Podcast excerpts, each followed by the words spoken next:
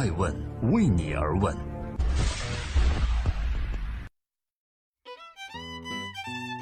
Hello，大家好，爱问每日人物记录时代人物，我是爱成。今天是二零一八年的一月二十五日，周四，欢迎大家聆听守候。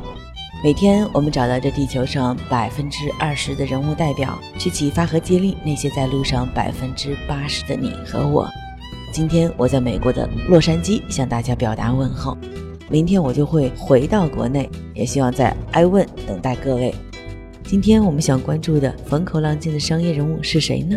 他叫马东，一位创业成功的中年油腻男。过去的三年时间，马东带领《奇葩说》收获了爆棚的收视率和超高的口碑。但不可否认的是，口碑一季却比一季低了。他的其他作品还有《饭局的诱惑》《好好说话》，最近出了一个作品。我都很少听说啊，叫《黑白星球》遭遇了滑铁卢。看上去，这个从传统媒体走出来的最像九零后的六零后，也开始焦虑，可能追不上九零后的步伐了吧？正在播出《爱问美人物之马东》，每天晚上九点半，我们准时在艾问的官微和官网以及各大新闻客户端与您再见。马东不着边际的他，为何成为主流媒体的佼佼者？我和马东也是有私交的。很多年前，当他在中央电视台时就认识。一直以来，我们觉得他是马季的儿子，是一位优秀的央视主持人，是挑战主持人节目的灵魂。但让人匪夷所思的是，为何他不管做什么总是佼佼者呢？一九六八年，马东出生，父亲马季正在挨批斗。所以他从小就被寄养在亲戚家，三岁多才回到家里。小学五年，父亲却只给他开过一次家长会，这也割断了父母和学校的联系，使得马东的天性的自由中得到了最大限度的释放。他一度活泼捣蛋，还一度被校方劝退。但在相声世家长大，他的家教很严。中学毕业后，马东要去澳洲留学，临走时，马季告诫儿子说呀。男子汉应当独自闯荡，外面的世界很大，也很花哨，要严于律己，莫忘本分。也许就是这样的教导，让马东看似不着边际，却一直在主流之中，并成为主流中的佼佼者。到了澳大利亚后，马东需要解决生计问题，可以说那段历程他什么工都打了，还干过揉皮子的工作。什么叫揉皮子啊？这是澳大利亚特有的一种工作。就是把袋鼠的睾丸皮揉软了，然后呢做成女士用的钱袋。工作时作坊里面又腥又臭，熏得他都快晕倒。这一段日子后来在他许多场合都提到，总是讲着讲着把自己逗笑了，嘻嘻哈哈糊弄过去那八年被边缘的迷茫和痛苦。马东投身文艺行业，也许是宿命。父亲送他去澳大利亚读计算机专业。但马东的语言天分和骨子里对文化的热爱，使他最终还是走上了父亲不希望走的文艺道路。大学毕业后，马东在澳大利亚的一家大公司工作，并且顺利地拿到了绿卡。但拿到永久居民后没多久，他就回去了。后来谈起当年的离开和放弃，马东眼中没有一丝闪烁的犹疑。二十五岁，他回到国内，在北京电影学院管理系学制片，再到后来。他认识了湖南卫视的制片人谭群，进入了《有话好说》栏目组，从此开始了媒体生涯。正在播出的是《爱问每日人物》，我是爱成，记录时代人物，探索创新创富。今天共同关注马东，一位快四十岁的男人还离开安全区自己创业，究竟平和？如果说马东从计算机专业男转到电视媒体是人生的一次奇遇记，那么他的第二次奇遇记就是从电视转型到了互联网。马东这个坐不住的人在不断探求自己的边界，跟上时代。在湖南卫视期间，他主持《有话好说》，就显示出马东对于社会和文化的包容性，以及幽默却不失稳妥的高表达水准。这些话术令马东后来在投身互联网时也大放异彩。但有话好说，不仅因为话题敏感而被勒令叫停。于是，二零零一年，马东参加了中央电视台的挑战主持人、制片人的竞聘，并成功来到了更大的平台央视。在央视，马东担任了多档节目的主持和制片，还当过央视春晚的语言类节目导演。可是，在央视待了十二年，马东毅然离开。他的解释是：人要有归零的精神。我已经四十多岁了，基本上每隔几年我要全面归零。我觉得这么活才有意义。敢于归零的他，也是一个敢于说真话的人。他说：“做媒体，我就是要让所有人都听到真话。”曾经，他导演制化且被关闭的《有话好说》是一个讲真话的社会调查类栏目。导演们感兴趣的都是一些带争议性的话题。马东对别人不敢说的禁忌话题特别感兴趣，比如说同性恋。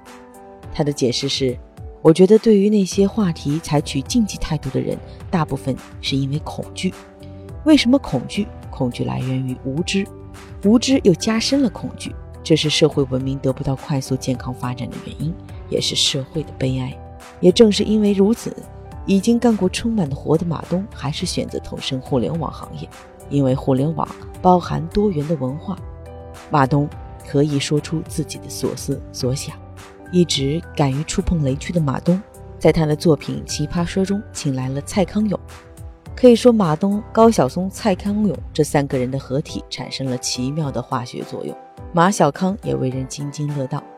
二零一七年下半年，马东在接受许知远采访时的言辞被梁欢称为是“犬奴”，但殊不知，《奇葩说》正是以大家都懂的话语，为百分之九十五的大众做了启蒙。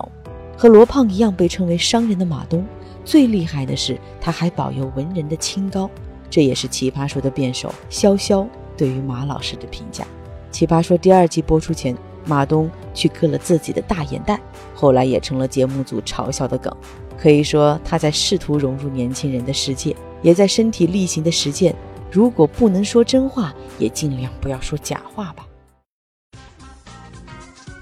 这里是每天上线一天一人物的爱问每日人物。马东，你到底在焦虑些什么？马东说：“创业以来，所有的时间不是在工作，我就是在焦虑。创办米味传媒之前，马东在体制内，身上总贴着‘马季之子’的标签，他特别烦这个标签，但又很妥帖地处理好。但二零一三年前后，他开始越发焦虑。首先是控制自己体重的力不从心，接着他发现身边的九零后、零零后在讲什么，他已经完全听不懂了。”这让他最不能接受的是，感觉自己被世界放在了马路边，他需要回到马路上去。于是，二零一三年辞职下海。多年在央视的磨砺和对互联网的敏感度，使他创办了米味传媒，势如破竹。从最初的奇葩说到后期的白白拉肉肉、饭局的诱惑，都成为了行业内的标杆和翘楚。马东说：“最危险的时候是大家都认可你的时候。”马东本人甚至都成为了一个现象级产品，被放在聚光灯下，时时被外行人、内行人、投资人、媒体人注视。但创新是有瓶颈的，马东就在这样的瓶颈下，下一个爆款在哪里？这是他最焦虑的问题，他摸不住啊。他想安心下来做一档小而精、小而美的内容节目，结果可想而知，这样靠长期积累粉丝而形成的有底蕴和背景的节目，并不会引爆流量。比如遭遇滑铁卢的黑白星球，观众不买单，内部不看好，投资人不认账，在播出一集后不得不重新停下来，全面调整方向。另外，马东作为创始人的米味传媒，如今却要面临让这个团队去马东化的窘境。这个今年即将年满五十岁，被公司九零后称为老人家的创业者，已经成为了米味的活招牌。人家既是 CEO，又是形象代言人，是整个团队的主心骨和靠山，同时成为了半个艺人。马东甚至豁出去，在白白拉肉肉中接受健身训练，挑战民族舞。这都意味着他和团队进入了依赖特定成功模式的危险阶段。艾文人物认为，马东的人文风骨和商业需要也时而会有刮蹭。比如在奇葩大会上，面对被一些其他导师很看重的略带话题和娱乐性的选手，马东往往没有举牌。因为虽然这些选手带来流量，但却不能为价值观的碰撞增添新的力量。他始终保持着对某些看不见东西的遵守。我想，马东在做的是他努力在娱乐至死和保持底线中平衡。他想让人得到比纯粹的娱乐更高级的享受。这些焦虑也使他成为了马东，使他同纯粹的追求话题和收视率，以及不亲自参与节目的制片人分开。这些焦虑使他成为了马东。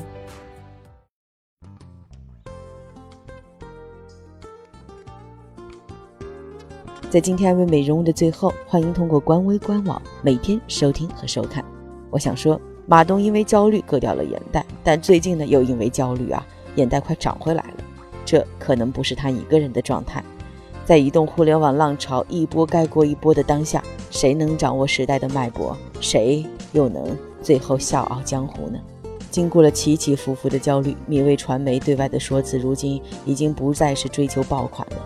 马东也逐渐从媒体铺天盖地的报道中暂时抽身出来。早有经历过起伏的他，强大而和谐，睿智而有分寸。有人说他是钝器，从容游走，又像利器，分割一切。这不，二零一七年最后一天。他一边陪着九零后思考跨年，一边就割着眼袋和油腻中年男人的梗，再次成功担任了广告小能手。二零一七年的最后一天也意义非凡，这也意味着九零年出生的九零后都成年了。那么马东成年了吗？你又成年了吗？我是爱成爱问人物的创始人，爱问为你而问，让内容有态度，让数据有伦理，让技术有温度。爱问是我们看商业世界最真实的眼睛，记录时代人物，传播创新精神，探索创富法则。